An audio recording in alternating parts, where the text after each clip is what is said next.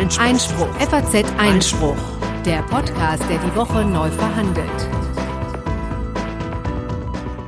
Hallo und herzlich willkommen beim FAZ Einspruch Podcast Folge Nummer 29, heute am 13. Juni 2018. Es begrüßen euch wie stets ich, Konstantin van Leinten, sowie Corinna Budras, hallo. Ja, wir sind äh, jetzt wieder ganz im beschaulichen Frankfurter Studioraum, äh, nachdem es letzte Woche ja ein bisschen trubeliger zuging auf dem Deutschen Anwaltstag. Ähm, aber das äh, hat uns auch viel Spaß gemacht und ähm, ja, hat uns gefreut, äh, den einen oder anderen von euch da auch vor Ort mal gesehen zu haben. Ähm, jetzt hingegen widmen wir uns wieder in ganz klassischer Fasson äh, den Themen der letzten Woche und zwar. Genau, und da gab es ja einige, denn die Bundesregierung hält uns mal wieder auf Trab, was wir grundsätzlich eigentlich sehr begrüßen. Ähm, aber in zweifacher Hinsicht beschäftigen wir uns heute mit ihr. Und zwar einmal mit dem, was sie nicht tut. Äh, da geht es um den berühmten Asylmasterplan, den Herr Seehofer, unser Innenminister, vorlegen wollte und es jetzt doch nicht getan hat. Und dann geht es auf der anderen Seite ähm, noch um ähm, etwas, was die Parteien dann doch recht schnell äh, durch den Bundestag peitschen wollen, nämlich die Parteienfinanzierung. Ähm, und was das jetzt äh, für äh, Merkwürdigkeiten sind, gucken wir uns auch an. Zwischendrin wollen wir uns übrigens auch nochmal mit dem Bundesverfassungsgericht beschäftigen. Das hat ja gestern eine Grundsatzentscheidung ähm, zum Lehrerstreik gefällt. Äh, lang erwartet war es. Und dabei hat es eigentlich mit ziemlichem Aufwand erklärt, warum alles beim Alten bleibt. Und äh, das lässt, lässt tief blicken, deswegen schauen wir auch da näher rein. Dann war in der vergangenen Woche übrigens auch die Justizministerkonferenz fand statt, wo also alle Justizminister aus den Ländern plus Frau Barley, unsere Bundesjustizministerin, zusammenkamen. Äh, in der Wartburg übrigens, äh, ganz im herrlichen Thüringen. Und ähm, die hatten da nicht nur eine schöne Zeit, sondern auch ähm, interessante Beschlüsse gefasst, die uns Konstantin gleich mal vorstellen wird. Und dann gibt es was Neues an der Gehaltsfront in Großkanzleien. Das hier schon Unerwartete wirklich, Neuigkeit, ganz muss man wirklich sagen. unerwartete. Denn Frauen verdienen erstmals mehr als Männer. Das ist auch äh, mal eine bemerkenswerte Nachricht, die wir später auch noch vertiefen wollen. Also bleibt unbedingt dran. Und schließlich haben wir dann noch das gerechte Urteil, das übrigens auch ganz frisch reinkam vom Bundesverfassungsgericht zum Thema befristete Verträge. Aber beginnen wir. Wir mit äh, Horst Seehofer und seinem Asylmasterplan. Konstantin, was soll sich denn eigentlich dahinter verstecken?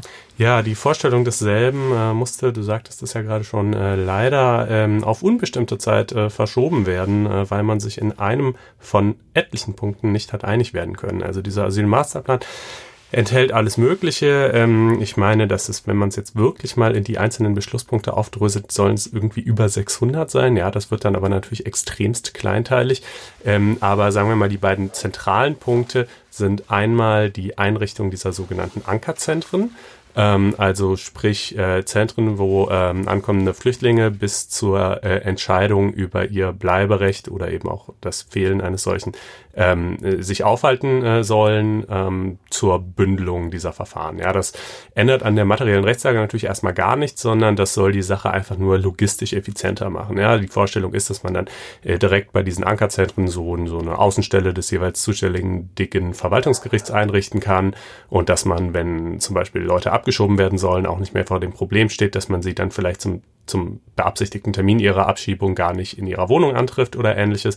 Ähm, so, ich meine, das, na, naja, ist halt Ja. auch ein, ein sehr umstrittenes Projekt, würde auch den einzelnen Ländern obliegen, inwiefern sie denn tatsächlich solche Ankerzentren überhaupt haben wollen Genau, das nicht. ist auch das Interessante daran, ne, dass die Länder natürlich mitspielen wollen und jetzt sich schon etliche gemeldet haben, die gesagt haben, da machen wir nicht mit. Ja. Also das ist sozusagen nochmal ein, äh, ein Nebenkriegsschauplatz, der jetzt in den letzten Wochen auch, ähm, auf dem sich da ausgetobt wurde. Aber hier tatsächlich in dem Streit mit der Kanzlerin geht es äh, um was anderes. Ne? Hier geht es um was anderes äh, und etwas noch deutlich äh, grundsätzlicheres.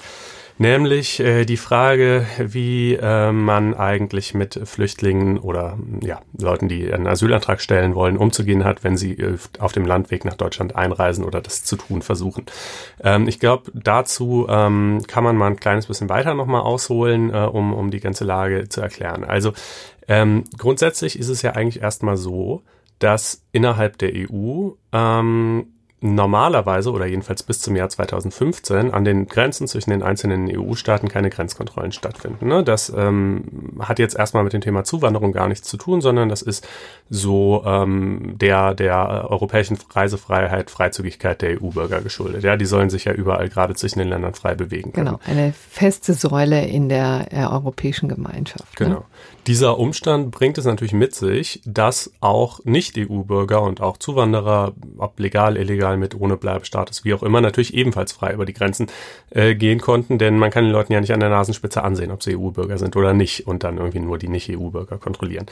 Ähm, das hatte, das war gar nicht die eigentliche Absicht der EU, aber das war einfach die Zwangs vorläufige Konsequenz der Tatsache, dass man keine Grenzkontrollen hatte. So, das hat sich dann zum Jahr 2015 geändert, jedenfalls an einigen Grenzen, beispielsweise an der deutsch-österreichischen Grenze gibt es bekanntermaßen äh, seitdem Grenzkontrollen. Aber ähm, die, ja, etwas paradoxerweise könnte man finden, wird halt trotzdem nach Deutschland jeder reingelassen, der an der Grenze erklärt, dass er hier einen Asylantrag stellen möchte. Und man muss ganz klar sagen, das ist soweit auch unbestritten, nach dem deutschen Asylrecht, also sprich Paragraph 18 Asylgesetz äh, beziehungsweise Paragraph 16a des deutschen Grundgesetzes, haben Leute, die auf dem Landweg nach Deutschland einreisen, mit wenigen, wenigen Ausnahmefällen eigentlich fast nie ähm, ein Bleiberecht in Deutschland und ist Deutschland auch eigentlich fast nie überhaupt für die Durchführung des Asylverfahrens hm. zuständig. Genau, und das wissend sagt jetzt äh, im Bundesinnenminister äh, Horst Seehofer in seiner neuen Funktion, da machen wir doch davon mal Gebrauch und schicken die dann wieder zurück, beziehungsweise eben lassen sie lassen gar, nicht gar, nicht erst rein. rein. Genau. genau. Darum geht's jetzt. Ja, ne? Also mhm. also die, die haben deshalb keinen, keinen Anspruch darauf, weil sie ja eigentlich immer aus sicheren Drittstaaten einreisen. Deutschland ist ja von solchen umgeben. Mhm. Österreich so. zum Beispiel vor genau. allen Dingen, ne? Darum. Ja, Österreich ist in der Praxis das Wichtigste, weil die Leute halt von Italien über Österreich nach Deutschland kommen, momentan in äh, hauptsächlich, ja, das ist momentan die wichtigste Route. So, und ähm, genau, Seehofer sagt, okay, also wenn wir doch sowieso eigentlich äh, praktisch kategorisch nicht zuständig sind, äh, dann sollten wir sie gar nicht erst reinlassen. Ähm, äh, die Bundeskanzlerin hat dann bei Anne Will neulich den interessanten Satz fallen lassen, sie möchte, dass EU-Recht äh, vorgeht. Ja, das, was, was verbirgt sich hinter diesem etwas eigentümlichen Wunsch, ähm, der, der ja übrigens auch kein die, Wunsch ist, sondern, sondern, sondern eine Rechtstatsache, die, die auch von, von allen Seiten, auch von der CSU, prinzipiell akzeptiert wird. Naja, dahinter verbirgt sich eben die Dublin-3-Verordnung so.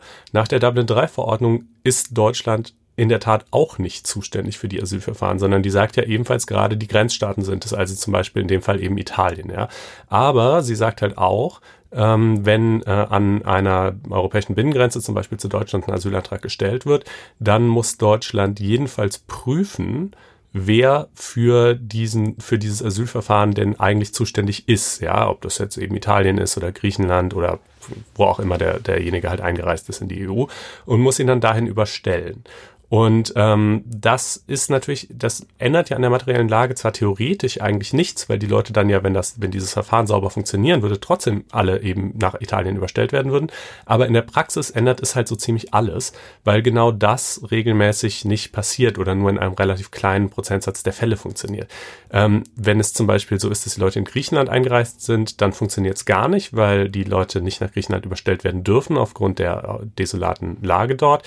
Wenn es mhm. Italien ist, dann dürfen sie es zwar schon, aber ähm, regelmäßig klappt es einfach nicht. Wenn dieses Verfahren der Überstellung länger als sechs Monate dauert, äh, wird Deutschland sowieso automatisch zuständig, ja.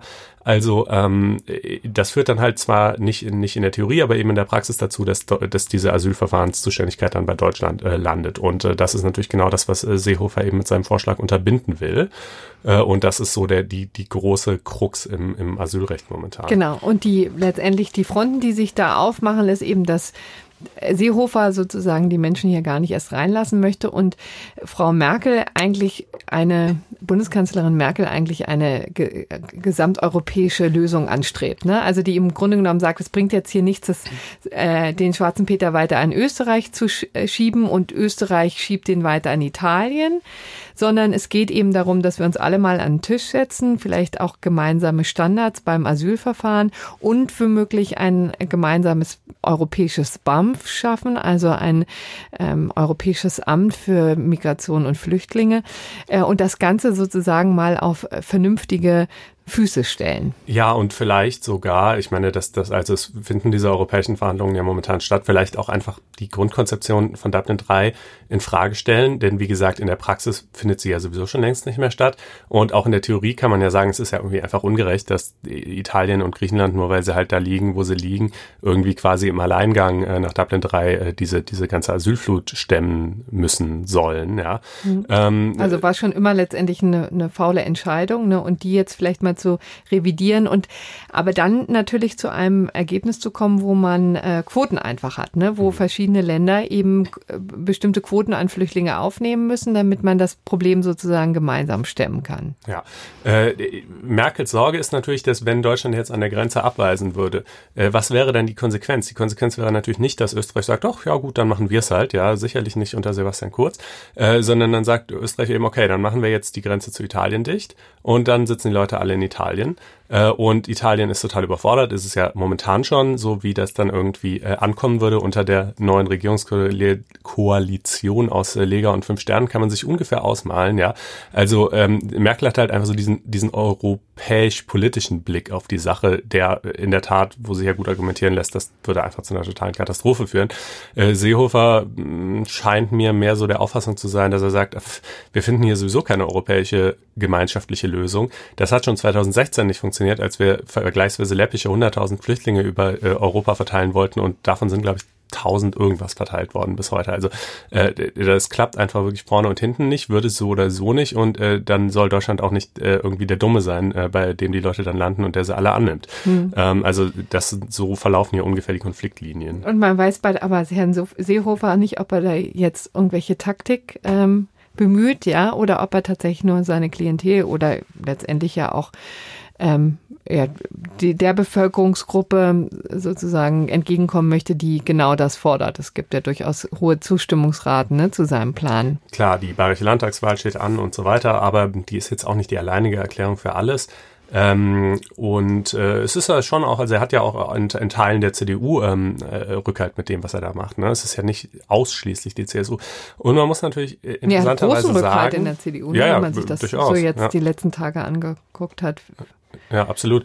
Und man muss natürlich sagen, ähm, interessanterweise, das ist, geht manchmal so ein bisschen unter, könnte er, wenn er denn wollte und wirklich, ähm, äh, das wäre dann allerdings im, im doppelten Wortsinn hart an der Grenze, ähm, äh, könnte er einfach äh, beschließen zu sagen, ähm, äh, wir machen das jetzt anders. Denn die Tatsache, dass die Leute an der Grenze durchgelassen werden, beruht einfach nur auf einer mündlichen Weisung, die damals de Maizière an die Bundespolizei erteilt hat und die ihm ja sozusagen als, als Innenminister untersteht. Und diese mündliche Weisung wird halt bis heute aufrechterhalten. Aber Seehofer könnte von heute auf morgen hingehen und äh, eine Weisung an die Bundespolizei ausgeben, zu sagen, nee, hm. äh, ab jetzt Zurückweisung an der Grenze, wenn äh, eben ein Asylantrag gestellt werden soll. Um, das wäre natürlich der Mega-Eklat schlechthin. Also da, ehrlich gesagt wahrscheinlich bis an den Punkt, dass wir dann eine neue Regierungskoalition bräuchten. Ich kann mir nicht vorstellen, dass Merkel das schlucken und einfach weitermachen würde. Ähm, aber es wäre möglich. So.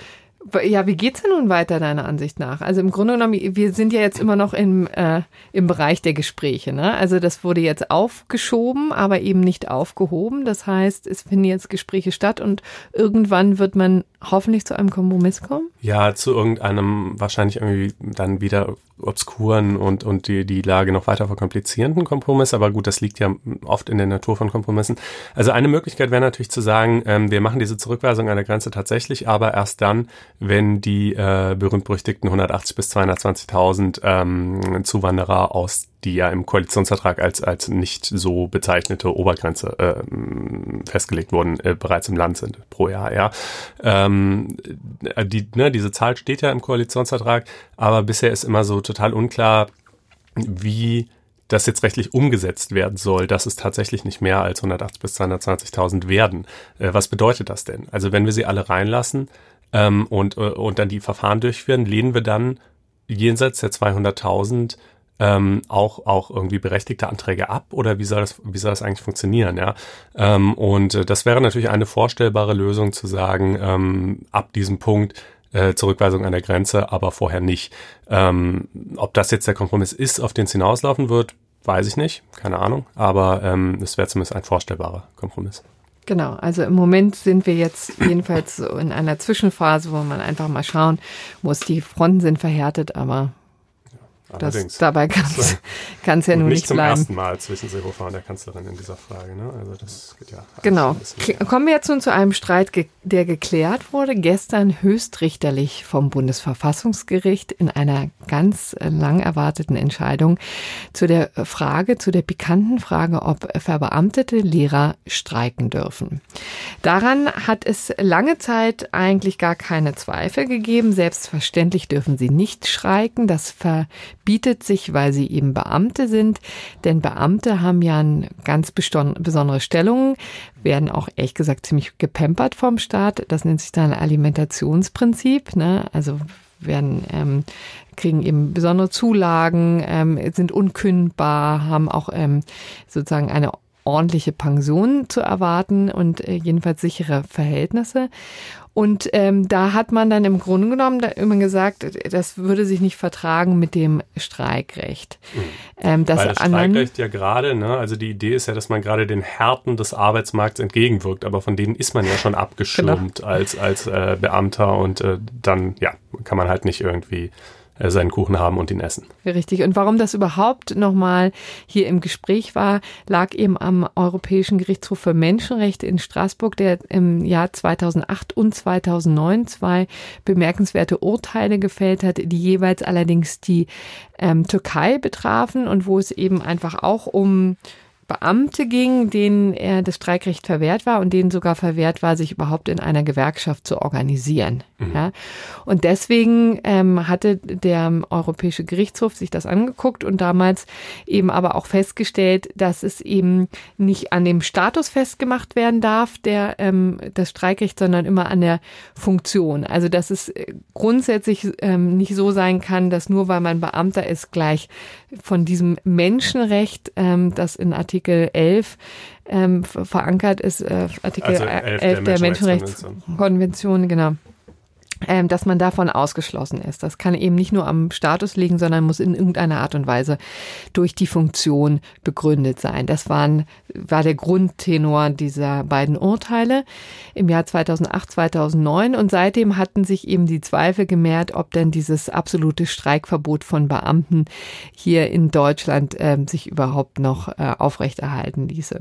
Und dazu muss man eben einfach wissen, dass das Beamtentum in Deutschland wirklich eine ganz besondere Stellung genießt genießt. Also wir haben, glaube ich, 1,8 Millionen äh, Beamte und übrigens äh, nicht nur in so offensichtlichen Bereichen wie Polizei, Feuerwehr. Feuer, ja. ja. Richter sind ja auch beamtenähnliche ähm, ähm, Menschen und die haben, das ist, leuchtet ja irgendwie alles ein. Ne? Natürlich, die haben hoheitliche Aufgaben und müssen dann äh, sozusagen den Staat auch im Rücken wissen und ähm, dürfen ihm aber auf der anderen Seite auch nicht in denselbigen fallen.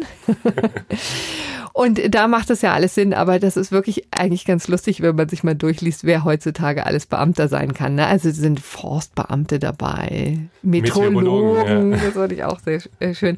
Und dann eben bei Lehrern muss man ja ehrlich gesagt auch sich mal die Frage stellen, ob das so zwingend ist. Es gibt ja immerhin von den 800.000 Lehrern, die es in Deutschland gibt, 200.000, die eben nicht verbeamtet sind, äh, weil sie eben nicht in den Genuss gekommen sind. Ne? Ja, Vielleicht weil sie auch die Länder praktizieren das ja so. Also genau. in Berlin zum Beispiel verbeamtet, glaube ich, kaum noch. Genau. Und äh, die ostdeutschen Länder haben sich auch äh, lange Zeit dagegen gewehrt, weil sie sie eben das ähm, zu teuer fanden. Also auf die, Jüng äh, auf die längere Frist jedenfalls zu mhm. teuer fanden. Kurzfristig ist natürlich immer eine günstigere Lösung. Aber so war eben äh, die Situation und deswegen hat ähm, die GEW, also die Gewerkschaft für Erziehung und äh, Wissenschaft, nein, ich bin nicht sicher, ehrlich Gott, gesagt. ich muss jetzt das, die GW die eben, GW, die Lehrergewerkschaft, also wirklich, genau, ja.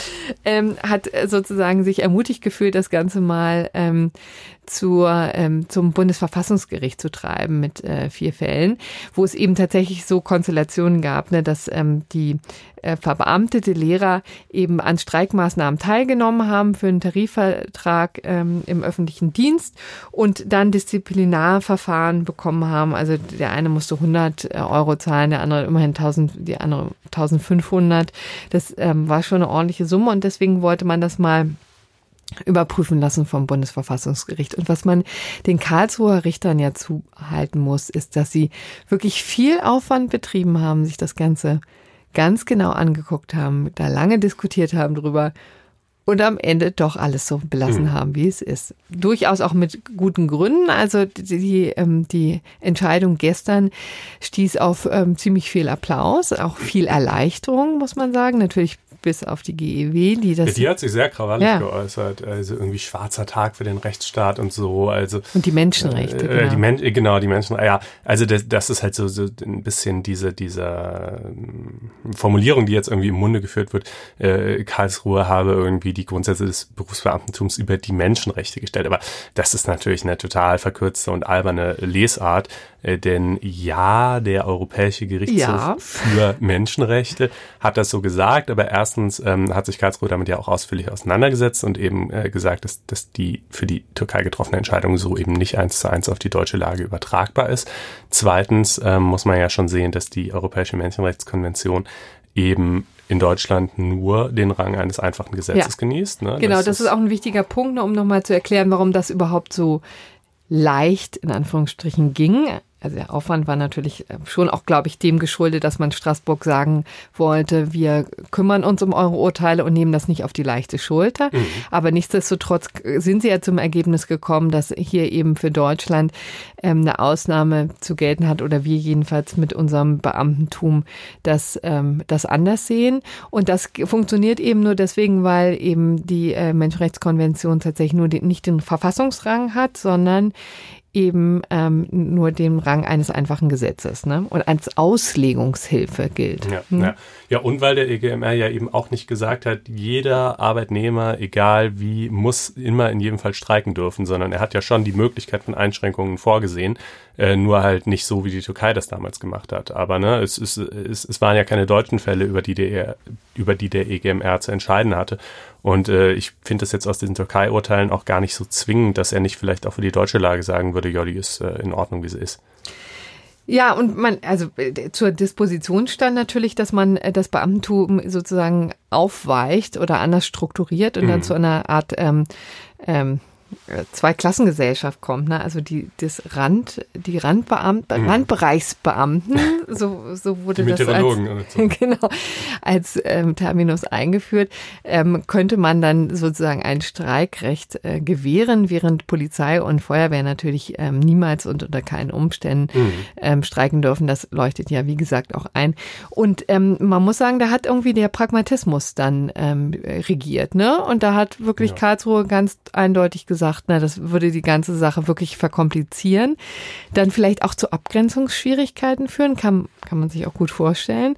Aber man muss eben ehrlicherweise sagen, also diese, diese ähm, Möglichkeit wäre juristisch da gewesen, auch nachvollziehbar gewesen, vielleicht sogar auch ganz gerecht gewesen, ja, zu sagen, denn man macht so ein Beamtentum leid, die vielleicht dann auch nicht ähm, sozusagen absolut gepampert werden müssen ähm, und äh, garantiert ihnen dann dafür im Gegenzug das Streikrecht. Ja, mit 18 Millionen Folgeproblemen, die sich stellen, Abgrenzungsfragen und so weiter. Ich bin da so ein bisschen never change a running system. Also es wäre äh, wirklich, es wäre in der Tat noch mal eine Riesenbaustelle gewesen. Wegen einer Entscheidung in Bezug auf die Türkei, deren Übertragbarkeit auf Deutschland nicht gerade auf der Hand liegt, auf Basis eines Gesetzes, das sowieso unter der Verfassung steht. Nee, finde ich schon okay. Was also apropos äh, Menschenrechte ist übrigens so, dass das äh, Bundesverfassungsgericht ja auch zu Recht darauf verweist, naja, also es ist ja nun nicht so, dass Beamte jetzt hier völlig schutzlos gestellt werden.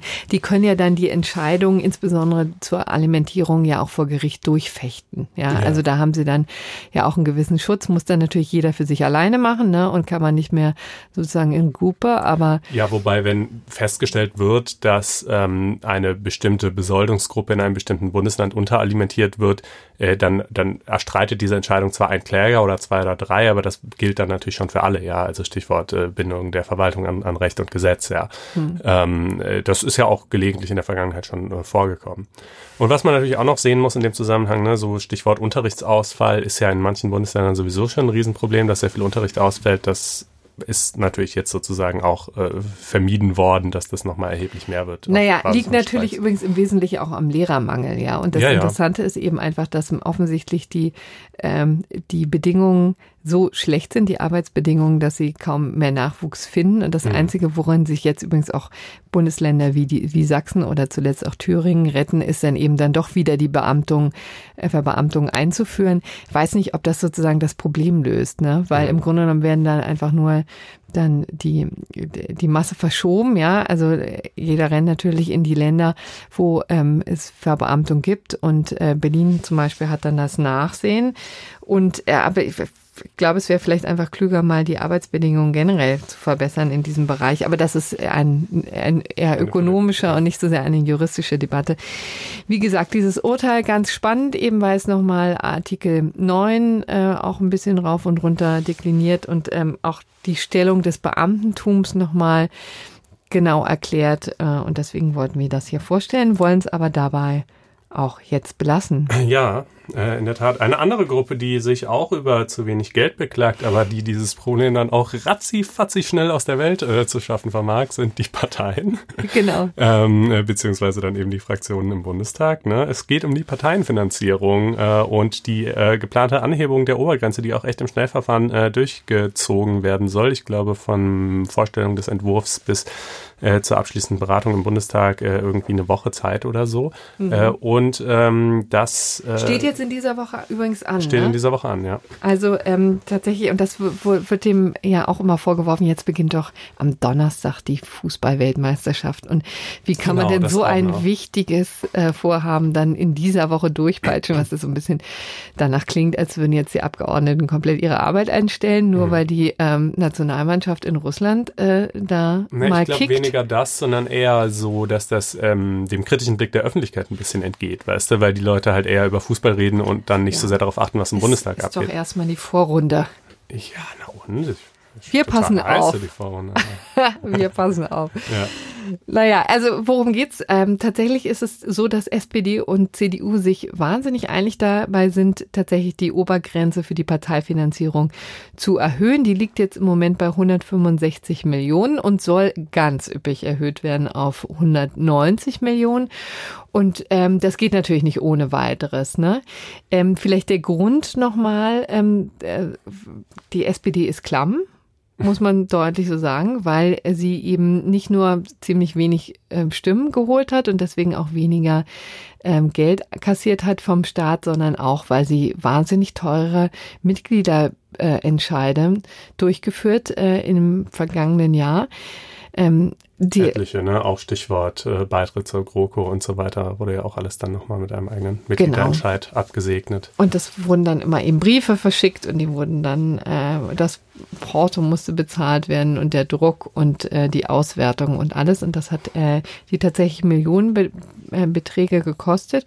Und jetzt ähm, ist man klamm. Der CDU ähm, geht es, glaube ich, im Vergleich besser, aber jedenfalls hat auch sie Einbußen hinnehmen müssen, weil sie ja natürlich auch weniger Geld eingenommen hat. Und jetzt versucht man eben daran zu schrauben. Vielleicht nehmen wir, fangen wir mal damit an zu erklären, wie überhaupt die Parteienfinanzierung funktioniert. Ist ja mhm. ganz anders als in den Vereinigten Staaten, ne, wo im Wesentlichen ähm, alles über ähm, Spenden. Spenden. läuft und da auch Millionensummen ausgegeben werden. Das ist schon einfach äh, unglaublich. Da, äh, dazu, im Vergleich dazu nehmen sich die deutschen Parteien natürlich ähm, äh, bescheiden aus. Es ist eben so, dass ein Teil dieser Finanzierung tatsächlich gekoppelt ist an die Wahlerfolge. Ne? Denn das ist ja sozusagen der, der Grund. Man will die Parteien stützen. Die sollen eben einerseits eine gewisse Staatsferne haben und auf der anderen Seite ähm, sollen sie eben verankert sein in der Bevölkerung und das misst man eben am besten damit, wie viele Stimmen sie in einer Wahl bekommen haben. Mhm. Ja, und das, da gibt es eben ein Berechnungssystem.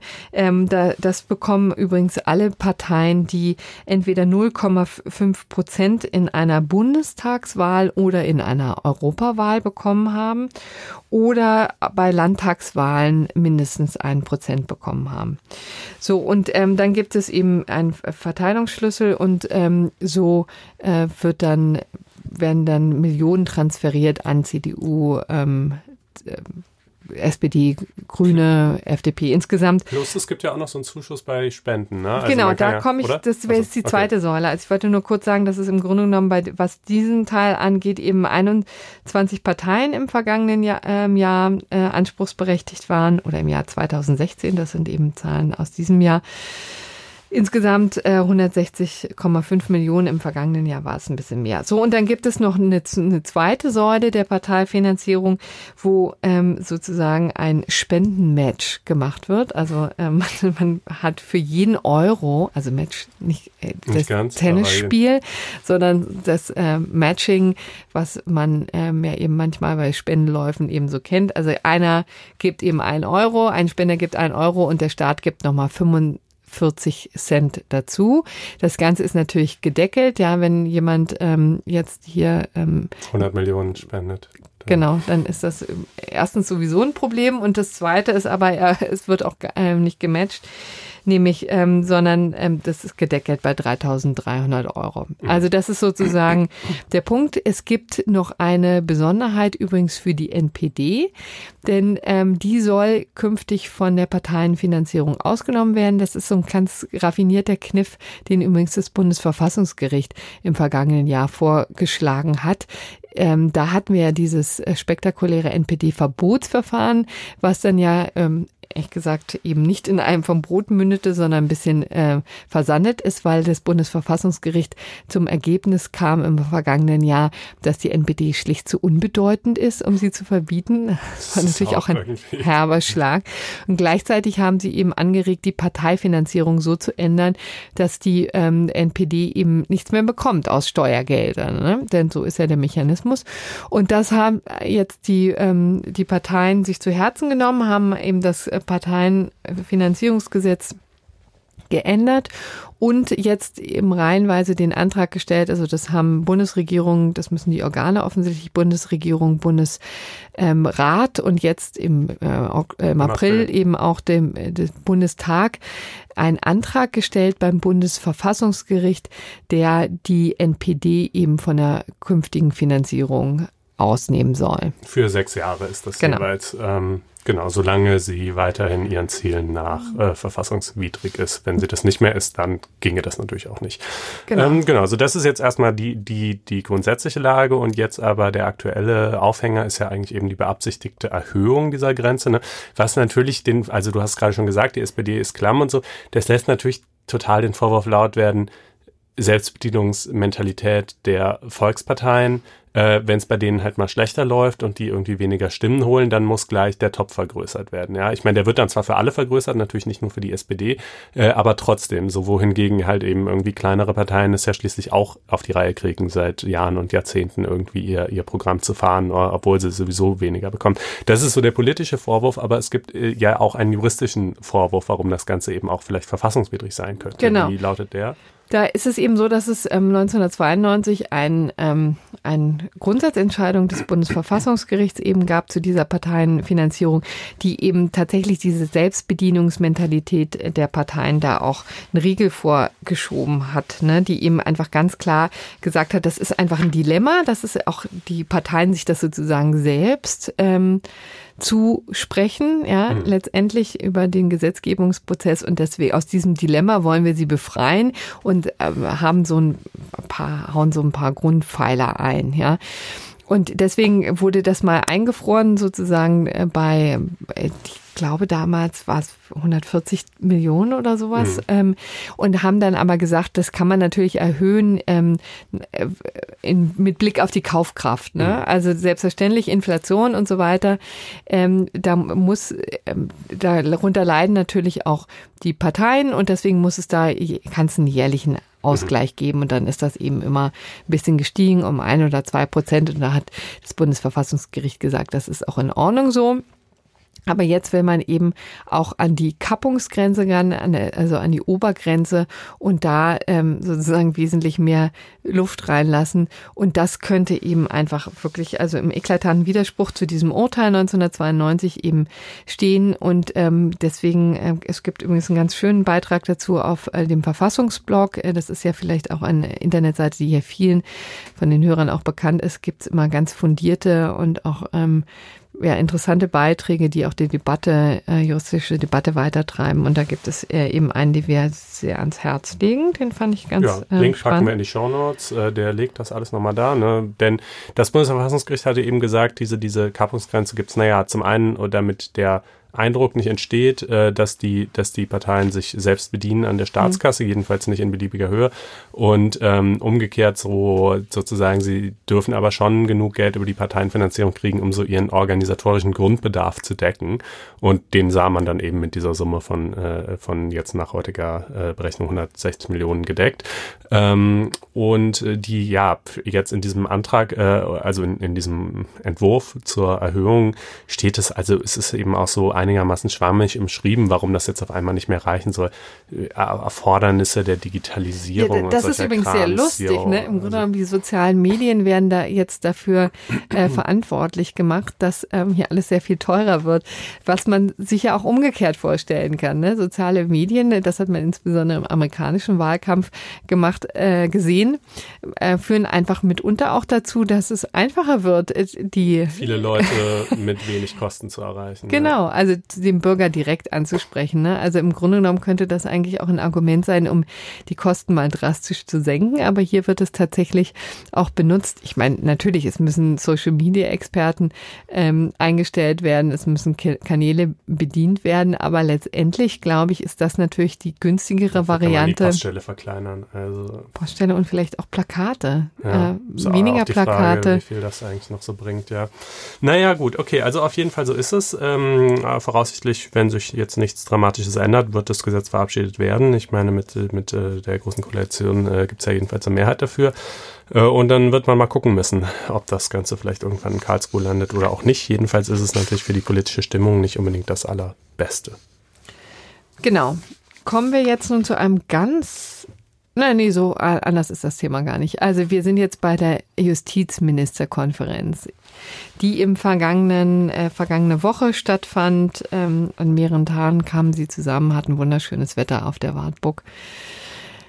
Ja. Und was haben Sie entschieden? Ja, das ist äh, vielleicht noch zwei äh, Worte vorab. Das ist äh, eben, sagtest du eingangs schon, eine Sache, die zweimal im Jahr stattfindet. Justizminister äh, der Länder und die Justizministerin des Bundes kommen zusammen. Diese Beschlüsse, muss man erstmal sagen, sind jetzt nicht unmittelbar ähm, also das sind, das sind jetzt keine Gesetzgebungsverfahren, die da initiiert werden oder ähnliches, sondern das ist ähm, eine Abstimmung über alle möglichen rechtspolitischen Fragen, ähm, äh, die dann darin mündet, zum Beispiel, dass die Justizminister berei äh, gemeinsam beschließen, der, dem, dem Bundesjustizministerium dort anzuregen, dass folgendes Gesetzgebungsverfahren initiiert werden soll oder anzuregen, dass ein Arbeitskreis zu irgendwas eingesetzt werden soll oder halt auch nicht, ja. Aber es ist natürlich trotzdem schon nicht unwichtig, ähm, denn es zeigt eben so die Stimmung in den Ländern und oft passieren diese Dinge dann ja im Anschluss auch tatsächlich, die da äh, beschlossen werden, auch wenn sie jetzt nicht unmittelbar Gesetzeskraft haben oder so. Ähm, das war nun wahnsinnig viel. Ich glaube, um die 40 Beschlüsse, die werden wir hier bestimmt nicht alle erzählen. Ein paar ähm, äh, haben wir hier mal ausgewählt. Äh, einen äh, Justizstandort Deutschland Stärkung äh, der Gerichte, insbesondere auch in Wirtschaftsstreitigkeiten. Äh, das finde ich immer ganz interessant, weil es für mich so ein bisschen ähm, ja, so eine, so eine leichte Doppelmoral Fragezeichen offenbart. Also es geht darum, dass man gerne möglichst viele auch internationale Wirtschaftsstreitigkeiten in Deutschland haben will. Deshalb sollen doch die Gerichte bitte möglichst englischsprachige Kammern genau, einsetzen. Genau, die berühmte Klageindustrie möchte man dann natürlich möchte, doch da haben. Da möchte man sie dann ja, doch haben. In Patentstreitigkeiten. Das sind ja unfassbar teure Verfahren. Zum Beispiel. Finden ganz viel in Düsseldorf und in Mannheim statt. Und das ist natürlich super. Da möchte man ja. die Klageindustrie haben. Sind natürlich die ganzen Großkanzleien dabei. Die bekriegen sich wie verrückt. Ja, und ne, also äh, das Argument Argument, was dann immer gebracht wird, ähm, um, um äh, das sozusagen zu fördern, ist, ja, es können ja nicht sein, dass ähm, irgendwie die, die Rechtsprechung ins Private abwandert in Form von Schiedsgerichten oder so, Klammer auf, doch, kann halt voll sein, ist ja auch echt nicht schlimm, wenn beide Seiten da zustimmen, Klammer zu.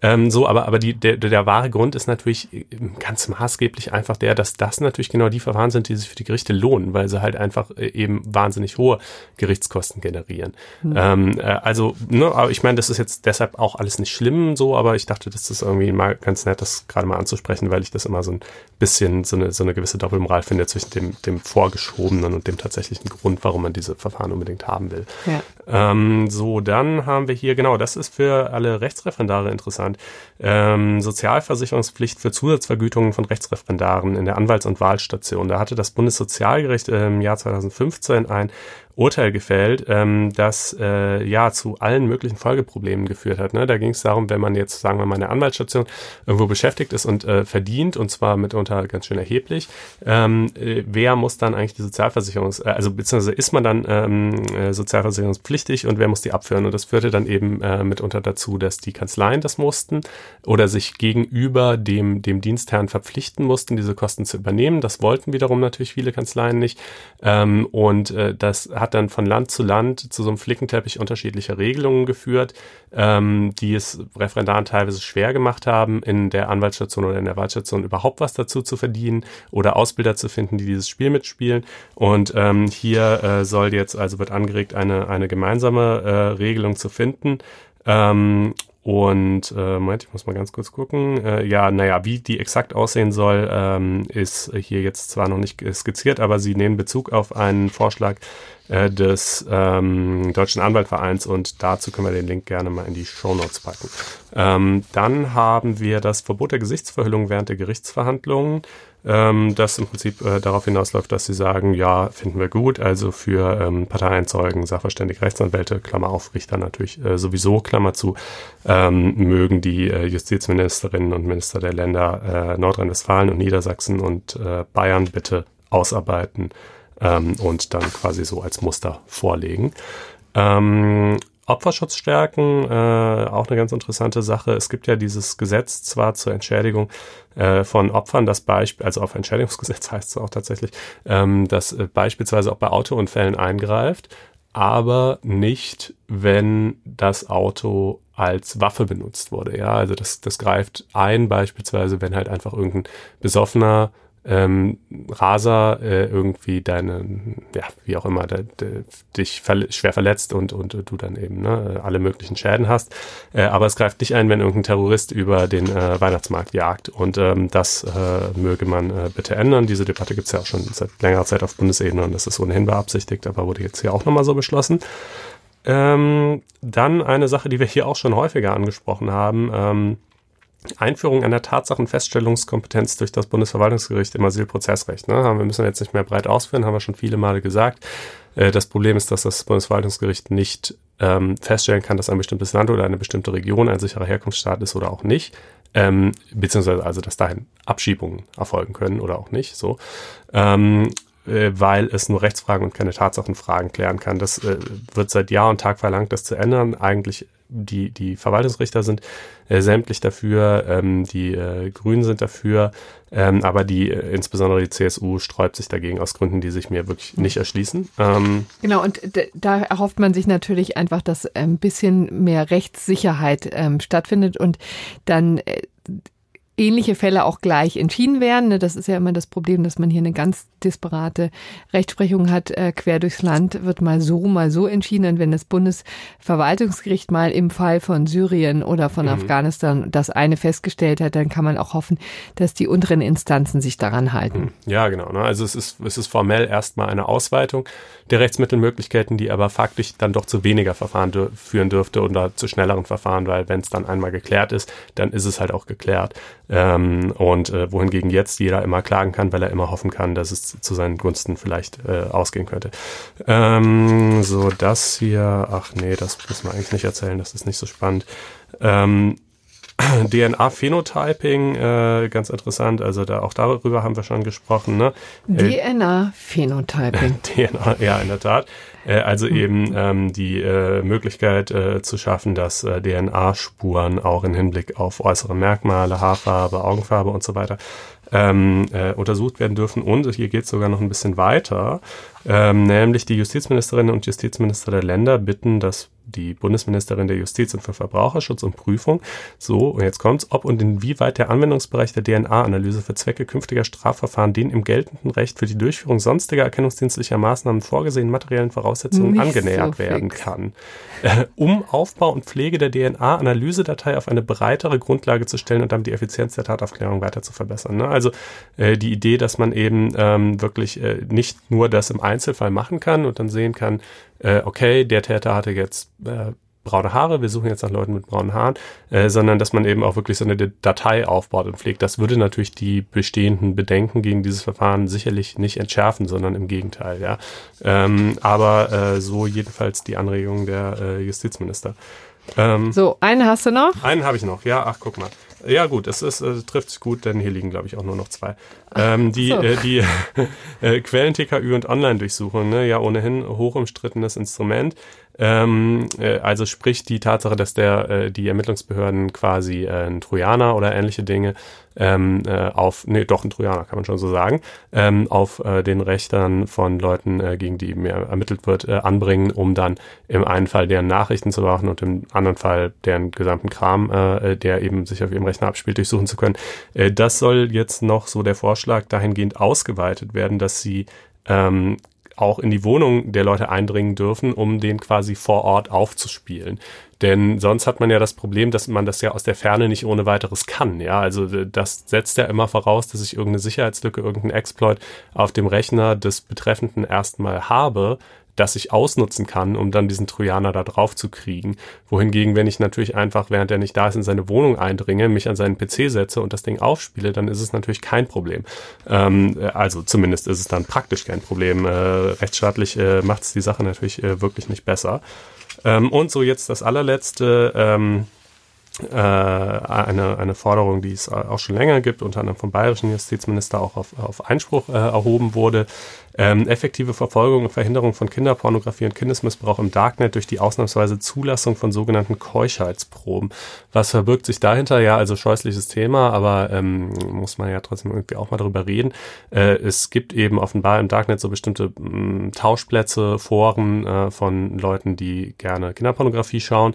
Und um da aufgenommen zu werden, ähm, muss man erstmal selber eigenes Material bereitstellen. Äh, denn darum geht's ja gerade. Das ist, ist äh, ein, ein ja. Äh, und äh, und äh, da, damit haben verdeckte Ermittler das Problem, dass sie genau das natürlich nicht können, weil sie es nicht dürfen.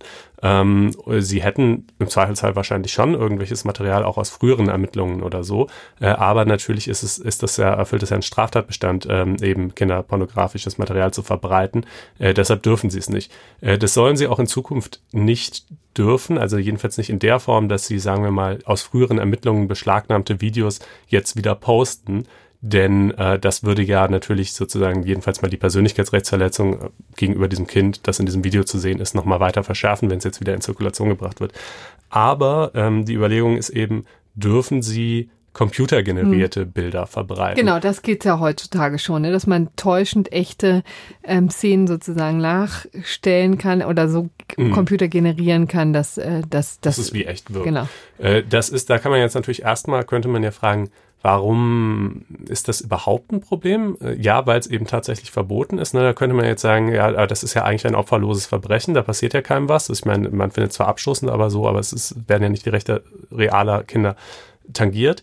Ähm, aber es ist eben tatsächlich trotzdem verboten mit der Erwägung, dass ähm, einfach, dass die Verfügbarkeit solches Materials die ähm, Neigung von eben möglichen Pädophilen quasi stärken könnte und das Risiko steigern könnte, dass sie dann auch in der Realität zur Tat schreiten. Aber jetzt überlegt man halt, dass man eben, um in diese Foren Eintritt zu erlangen und um da dann eben weiter ermitteln zu können, erlaubt, solche, solche computergenerierten Bilder ähm, eben da äh, einzuspielen. Und ja, also finde ich jetzt nicht, also unter Genau. Kosten-Nutzen-Gesichtspunkten ist das, glaube ich, äh, plausibel. Ähm, ja, und das, das soll es dann auch äh, vielleicht zu Yumiko gewesen sein. Also gibt noch etliches mehr, aber äh, wir können unmöglich alles erzählen. Genau. Dann wieder Zumal wir ja noch eine Jahr ganz, äh, ja genau, zumal wir noch eine ganz andere spannende Sache hier. äh, Genau, haben. und eine ähm, ziemlich handfeste aus dem Leben gegriffen. Es geht nämlich äh, um Bezahlung, um äh, gerechte Bezahlung in Großkanzleien, wenn es sowas überhaupt gibt. Also relativ, zwischen den Geschlechtern relativ gerecht, ob es in, in absoluten Zahlen gerecht ist, ist so, eine andere Frage. Und da, ähm, da äh, haben wir jetzt sozusagen eine Studie oder eine Untersuchung, die jetzt, muss man sagen, die Kollegen von Juva ähm, Rechtsmarkt ähm, her herausgefunden haben, ähm, veröffentlicht haben und die wir ganz interessant erfahren. Denn, es ist zum ersten Mal so, dass Frauen tatsächlich mehr verdienen als Männer, zumindest als Anfang. Ne? Wie sind da die Zahlen? Ja, also Juve macht ja immer in der, in der Azur, das ist glaube ich so für die, für die jungen Anwälte und Referendare und so, die Zeitschrift machen sie so eine Associate-Umfrage jedes Jahr. Das ist auch wirklich ein sehr aufwendiges äh, Verfahren ähm, äh, unter eben ja, Associates aller großen äh, Kanzleien und Boutiquen und so und fragen die, was sie verdienen. Und ähm, erstmalig, äh, also für das Jahr 2017 liegen dann jetzt die Zahlen vor, ist es so, dass ähm, Frauen als, Einst als durchschnittliches Einstiegsgehalt in der Großkanzlei 101.000 Euro verdienen und Männer als durchschnittliches Im Jahr. Einstiegs im, ja, im Jahr. Brutto äh, im Jahr, muss man dazu ja, sagen. klar. Äh, und Männer brutto im ersten Jahr 93.000. Also äh, mal, äh, und ihr habt richtig gehört, Männer 93.000, Frauen 101.000 ist nicht andersrum, wie man es ja eigentlich äh, üblicherweise gewohnt wie ist. Wie ist da die Diskrepanz? 8 Prozent oder 8%, wie viel? Ja, das sind ja, also sind 8000 Euro ist die Differenz und da wir auch hm. hier bei fast 100.000 Euro liegen, sind es dann auch tatsächlich ungefähr 8 Prozent. Hm. Ähm, das äh, ist ein erstaunlicher Befund, muss man sagen. Ne? Denn Befund. es gibt wirklich ähm, Studien rauf und runter in den letzten Jahren, die eben genau das Gegenteil ähm, gesagt haben, dass auch, äh, auch da wieder ein, ein Gender Pay Gap ähm, gibt zwischen Männern und Frauen, dass also Frauen wesentlich weniger verdienen als Männer. Ähm, und das eben beim Einstieg, wo man sagen kann, dass äh, Leistung jedenfalls noch nicht ähm, sich so stark differenzieren kann, dass man, mhm. dass das tatsächlich in irgendeiner Art und Weise gerechtfertigt werde, ne, wenn man es überhaupt kann. Also, ähm, also es, es folgt offensichtlich einem Trend. Ne? Sie schreiben hier auch 2015 haben Männer noch 10% mehr verdient, also jetzt jeweils auf das Einstiegsgehalt bezogen. Äh, 2016 noch 5% mehr und 2017 jetzt auf einmal 8% weniger. Hm. Also ähm, ich habe mich halt ein bisschen gefragt, das geht hieraus leider nicht hervor, äh, und das, das sprichst du ja auch gerade an, wie kommt das überhaupt zustande? Also erstens, ne, die, die Großkanzleien sagen ja immer, ach, die, die Berufsansteiger können eigentlich sowieso alle nix, egal ob man oder Ja, Frau. man muss sagen, also die haben natürlich ähm, sensationelle ähm, äh, Zensuren, ne? Also sind, sind wirklich großartige Abschlüsse und sind auch sicherlich sehr qualifiziert. Aber man muss sagen, für den, für den, für den Job in einer Großkanzlei, in einer Wirtschaftskanzlei sind eigentlich die wenigsten wirklich gewappnet. Das ja. sagt also reihenweise. Für die ähm, Praxis. Genau. Und da, da wird dann ja auch ganz viel getan ne? und es werden Schulungen gemacht und, und, und Fortbildungsmaßnahmen und da geben sich die Großkanzleien ja auch viel Mühe. Aber es ist schon generell ein ganz merkwürdiger Trend, den wir seit ein paar Jahren sehen, dass also die sich mit den Einstiegsgehältern ähm, komplett überschlagen. Die 100.000 ähm, Grenze ist in Spitze schon längst überschritten. Mhm. Kann man sich auch fragen, inwieweit das gerechtfertigt ist. Also viele sagen, hinter vorgehaltener Hand ist es eben nicht, ja, ja, weil natürlich auch viel Arbeit reingesteckt werden muss an Ausbildung. Aber also das für sich genommen ist schon einfach ähm, bemerkenswert. Und jetzt offensichtlich dieses Disparate, dass es immer wieder Unterschiede zu, äh, gibt zwischen Männern und Frauen, kann sich jetzt hier erklären, dass einfach tatsächlich ähm, es eine Verknackung des Marktes gibt, ne, dass also Frauen tatsächlich händeringend gesucht werden und um die dann zu bekommen, auch vielleicht für, für, für eine bessere Mischung im Team, ähm, bezahlt man eben mehr aber letztendlich ist das, äh, ja. Mhm. Ja, man, also äh, es ist natürlich auch so, die, sie weisen jetzt mal auch ähm, auf, auf Gehaltsunterschiede äh, bei Leuten im zweiten, dritten, vierten, fünften, sechsten, siebten Berufsjahr hin. Ähm, da ist es dann eigentlich fast durchgängig so, dass Männer mehr verdienen. Das sind natürlich logischerweise auch die Leute, die eben schon vor einigen Jahren eingestellt wurden, als das Gender Pay Gap dann jedenfalls noch mehr zugunsten von Männern ausfiel. Ähm, allerdings mit Ausnahme dann auch wiederum bizarrerweise des fünften Berufsjahrs, wo Frauen im Schnitt mehr verdienen. Also fragt man sich auch, wie, wie kommt es jetzt eigentlich dazu? Ähm, und äh, dann nach dem sechsten, siebten Berufsjahr gleicht es sich an, aber da muss man natürlich sagen, da bleiben halt wahrscheinlich von den Frauen weniger über. Ja, ne? das also, ist auch immer, ähm, äh, genau, viel beklagt und ein großes Problem in den Kanzleien, dass die denen reihenweise wegrennen, ne? Mhm. nach drei, vier Jahren, weil sie ähm, eben unzufrieden sind, offensichtlich mit dem ähm, Leben, was sich da so gestaltet. Das ist ein großes Problem, wird auch viel diskutiert, aber richtig tun tut, tut sie ja nichts. Also ja, äh, auch Männer äh, laufen auch nicht wenige weg. Ne? Generell gibt es ja einen riesen Durchsatz bei diesen Großkanzleien, aber Frauen halt tendenziell noch mal mehr. Hm. Ähm, ja, Gut, also jedenfalls äh, so ist es. Ähm, eigentlich ja erfreulich, äh, dass, dass äh, sich dieses Pay Gap mal schließt, beziehungsweise kann man jetzt natürlich fragen, warum es dann jetzt irgendwie auf einmal in die andere Richtung aufgeht. Ähm, aber äh, ja, trotzdem, jedenfalls ein, ein interessantes Ergebnis. Das Offensichtlich macht man sich jetzt mehr Gedanken über, ähm, über Gehälter, ja. Honorare in Kanzleien. Das ist ja auch vielleicht ganz erfreulich. So, kommen wir jetzt zum ähm, gerechten Urteil, was übrigens ganz neu ist, denn es, es kam gerade heute rein am Mittwoch äh, Vormittag eine Entscheidung des Bundesverfassungsgerichts. Das ist übrigens, so wie es heute gelaufen ist, äh, ziemlich ungewöhnlich. Also die haben ähm, schon eine sehr ausführliche Pressemitteilung ähm, geschickt und dann eben auch gleichzeitig noch ein ziemlich äh, ausführliches Urteil, ist wahrscheinlich auch der Materie geschuldet, denn es geht um Kettenbefristung mhm. und ähm, die entsprechende ähm, Norm im Teilzeit- und Befristungsgesetz, die genau das verhindern soll. Vielleicht auch nochmal, um den großen Bogen zu schlagen, das ist auch etwas, was jetzt hier in den Koalitionsverhandlungen immer eine große Rolle gespielt hat. Mhm. Ne? Also Kettenbefristung einzudämmen ist sozusagen ein großes Anliegen des Gesetzgebers, funktioniert äh, mehr schlecht als recht. Und äh, vielleicht auch ähm, angesichts der Diskussion im Koalitionsvertrag äh, und der, dem Plänen im Koalitionsvertrag, dass das noch weiter ähm, eingeschränkt werden soll, hat sich das Bundesverfassungsgericht jetzt mal ein bisschen grundsätzlicher zu der Thematik geäußert. Und da geht es ähm, konkret um eine Regelung, die sich eben in Paragraph 14 Absatz 2 Satz 2 äh, befindet. Und da geht es darum, dass sozusagen sachgrundlose Befristungen eben nicht möglich sind, äh, wenn eine Voranstellung schon mal ähm, passiert ist. Also und ähm, das ist auch zeitlich beschränkt. Also eine, maximal für zwei Jahre kann eben sachgrundlos befristet werden. Aber hier ging es eben konkret um die äh, Voranstellung. Und das kann zu misslichen Situationen führen. Ne? Also es kann auch zu solchen Situationen führen, für die für den Arbeitnehmer auch nicht angenehm sind, wenn man zum Beispiel einen Studentenjob mal hatte oder einen Schülerjob und da mal angestellt war für eine Zeit lang, dann ist man womöglich gesperrt für einen befristeten Vertrag auch noch Jahre später. Mhm. Ja? Und da gab es eben schon in der Praxis wahnsinnige Diskussionen darüber. Ähm, das Bundesarbeitsgericht hat ähm, da auch schon versucht, das Ganze ein bisschen einzustrengen und hat in einem, äh, in einem Akt der freien Rechtsschöpfung eine Drei-Jahres-Grenze eingeführt, hat eben einfach gesagt, okay, wenn die Voranstellung drei Jahre zurück war, dann äh, zählt sie nicht mehr. Ja, und dann, dann, dann ist es eben kein Hindernis mhm. dabei. Und das hat eben sich das Bundesverfassungsgericht jetzt mal zur Brust genommen und hat ähm, gleichzeitig den Kollegen aus Erfurt, also beim Bundesarbeitsgericht, ähm, einen eingeschenkt. Einen eingeschenkt, das hast du schön formuliert, hat gesagt, ähm, so geht's nicht, liebe Kollegen, denn vom ähm, vom Gesetzgeber war ja was anderes gedacht. Also da gibt's ja explizit keine Befristung.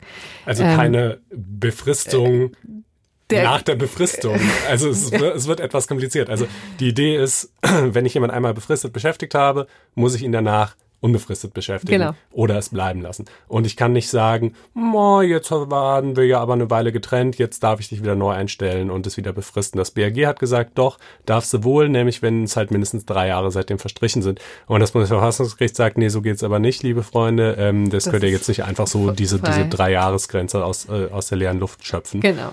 Die haben also im Wesentlichen, Karlsruhe hat jetzt äh, geklärt, es ist übrigens möglich, diese, ähm, diese krasse Beschränkung der sachgrundlosen Befristung ähm, zu installieren im Gesetz, ja, weil man, man könnte sich ja umgekehrt fragen, das ist ja schon ein Eingriff in Artikel 12, ne, in die Berufsfreiheit sowohl desjenigen, der da die, diesen Job haben möchte, des Arbeitnehmers und auf der anderen Seite aber auch natürlich des Unternehmens, das dann eben nicht mehr so frei wirtschaften kann, wie es gerne hätte. Und es gibt ja nun auch Vertragsfreiheit in Deutschland grundsätzlich. Also das ist ja natürlich eine starke ähm, Eingrenzung. Da sagt das Bundesverfassungsgericht ganz klar, ist so, ja, mhm. kann man machen, weil eben der ähm, Arbeitnehmer grundsätzlich schütz, schutzwürdig ist und eben vor solchen Kettenbefristungen geschützt werden muss. Und da muss sich eben der Arbeitgeber was an, anderes einfallen lassen oder ihn eben auch äh, unbefristet einstellen, ja, wenn er ihn unbedingt haben möchte. Ähm, also das haben sie grundsätzlich festgestellt. Und sie haben dann eben aber gesagt, also und man darf das eben auch nicht einschränken dadurch, dass man jetzt auf einmal diese Drei-Jahres-Regel einführt, ne, und dann im Grunde genommen alle Rechtsverhältnisse, die vorher, Arbeitsverhältnisse, die vorher geschlossen wurden, dann doch für äh, unwichtig erklärt, so wie es das Bundesarbeitsgericht gemacht hat. Aber es gibt doch die Möglichkeit, da tatsächlich Ausnahmen zu machen. Und das muss man dann aber immer im Einzelfall ähm, sich angucken. Ne? Es gibt einfach in, in der Tat Situationen, wo eine Kettenbefristung überhaupt nicht zur Debatte steht, wo es überhaupt gar kein Problem darstellt. Und ähm, deswegen darf dann eben auch der Artikel 14 keine, ähm, der Paragraph 14 keine ähm, Sperrwirkung entfalten. Das ist sozusagen die etwas ähm, mühselige, aber doch vielleicht ganz gerechte ähm, äh, Entscheidung des Bundesverfassungsgerichts. Denn man muss ja sagen, diese drei Jahre waren schon wirklich ein Akt der freien Rechtschöpfung. Ähm, mhm. Schon auch mutig, sowas zu machen. So eine klare Regel, äh, an der konnten sich natürlich viel äh, orientieren. Aber vielleicht ist es eben einfach auch besser, sich mal den, äh, den konkreten Einzelfall dann anzugucken. Also mit anderen Worten, ähm, wenn ich jetzt als normaler Arbeitnehmer zwei, nach zwei Jahre befristeten Vertrag habe, der läuft aus, ich werde nicht übernommen, jetzt vergehen vier oder fünf Jahre, dann kann ich im Zweifelsfall immer noch nicht wieder neu befristet eingestellt werden. Aber wenn ich beispielsweise einen Studentenjob hatte oder interimsmäßig äh, irgendwie mal befristet äh, unterwegs war, ähm, und dann, äh, sagen wir mal, nach zwei Jahren oder einem Jahr oder wann auch immer erneut befristet eingestellt werden soll, dann ginge das jetzt möglicherweise nach diesem Urteil, äh, weil man halt sagen würde, das ist nicht die Art von missbräuchlicher Kettenbefristung, die der Gesetzgeber verhindern wollte. Ähm, und äh, deshalb äh, kann man es zulassen. Ja, also das eben das gerechte Urteil der Woche. Ja. Wir haben die Woche ansonsten auch äh, ausreichend verhandelt. Ja in der Tat. Schlag eine Stunde, äh, als du diese Worte sprichst. Ähm, und genau, wir freuen uns wie immer, wenn ihr uns mitteilt, wie es euch gefallen hat. Das könnt ihr tun unter blogs.faz.net-einspruch. Das könnt ihr aber auch tun, indem ihr euer iPhone zückt, diese lilane Apple Podcasts App öffnet, uns erstens abonniert, falls ihr es nicht ohnehin schon getan habt, und uns zweitens eine Sternchenwertung hinterlasst. Äh, das wäre sehr schön, denn dann wird der Podcast prominenter ausgespielt. Gerne auch mit Text, ja, wozu ihr diesen äh, Podcast nutzt, ob zur Examensvorbereitung oder auch vielleicht nur, um vielleicht ein bisschen besser juristische Dinge zu verstehen. Wer ihr eigentlich seid, Studenten, Anwälte, ja. juristisch einfach. All das würde uns interessieren. Menschen, das ist ja irgendwie auch für uns wichtig zu wissen, genau. Ähm, und äh, zu guter Letzt äh, freuen wir uns natürlich auch sehr, wenn ihr mal auf faz-einspruch.de vorbeischaut und euch da möglicherweise ein Abo klickt. Ne? Unser Produkt für Juristen und juristisch interessierte Menschen. Ich sage jetzt nicht mehr unser neues Produkt, denn das ist ja gar nicht mehr ganz so neu. Ähm, aber ja, da findet ihr eben noch sehr viel mehr. Äh, Im Prinzip äh, ähnliche Inhalte wie in diesem Podcast, aber noch sehr viel weiterführend und vertieft. Ähm, Schaut es euch mal an. In diesem ja. Sinne, hat uns gefreut und bis nächste Woche. Tschüss. Ciao.